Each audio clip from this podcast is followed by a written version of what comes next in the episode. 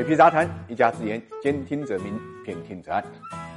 出来混呢，总是要还的。六月二十二号呢，德国的支付巨头呢 v k 的被逼呢自曝财务造假。注意这两个概念，一个是被逼，一个是呢自曝。那么涉及到的金额呢是十九亿欧元，折合人民币大概是一百五十亿左右。这部分资金呢占到它整个资产负债表总额的十分之一。一时间呢 v k 的成为全球金融市场关注的焦点。这起丑闻呢甚至被称为是德国的安澜，同时呢也让 v k 的一夜之间呢就由天上摔到了地下，从德。国国的加二变成了德国的耻辱。VK 的公司呢，主要提供互联网支付服务，曾经被业界呢公认为欧洲最有前途的科技公司之一，号称德国版的支付宝。它的总部呢在德国的慕尼黑，在全球二十六个国家拥有六千名员工。二零一八年九月，VK 的市场估值呢达到了两百四十六亿欧元，接近两千亿人民币，超过了德意志银行，并取代呢德国商业银行呢成为 DAX 前三十名的指标股之一，与大众啊、西门子啊、德意志银行的巨头并立。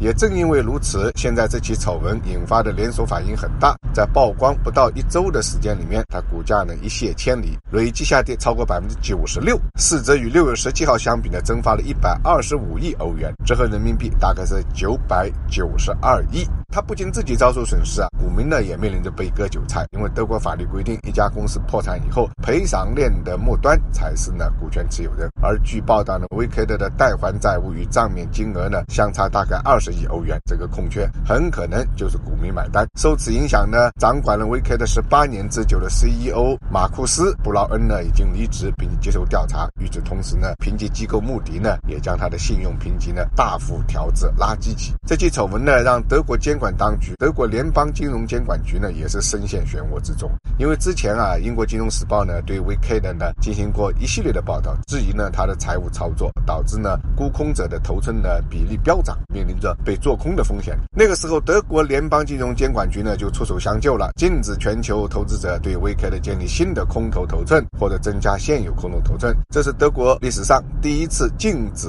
单一卖空的一个股票。如今呢造假是真的，德国监管当局呢就。就被打脸打得啪啪的。欧洲媒体表示，这是近百年内欧洲金融市场最耻辱的一幕。上周五呢，欧盟委员会已经采取了行动，要求呢欧洲证券和市场管理局，就是 ESMA，对德国联邦金融监管局的行为展开调查。德国发生这个事情啊，也影响到了中国，因为在中国啊，包括中国银行和其他十五家商业银行组成的银行团呢，向他提供了二十亿美元的融资。到目前为止，他在中行跟农行呢各拿走了八千万欧元和五千五百万欧元的贷款。另外呢，这家公司呢，在中国银行呢，还有近两亿欧元的贷款授信。值得一提的是呢，除了银行，VK 的与支付宝和微信也是合作伙伴。比如在欧洲国家用支付宝或者微信付款，走的就是 VK 的结算通道，它在里面呢获取服务分成。如果 VK 的入幕，那么一定程度上对支付宝和微信也是有点影响的。流年不利的孙正义呢，也投资了这个公司，赔了七十多亿。如今呢？VK 的已经申请破产，这是德国历史上第一次 DAX 指数中的现有成分股公司啊宣布破产。从结局来看，不管是美国的安澜、中国的瑞信，还是德国的 VK 的啊，终究只包不住火，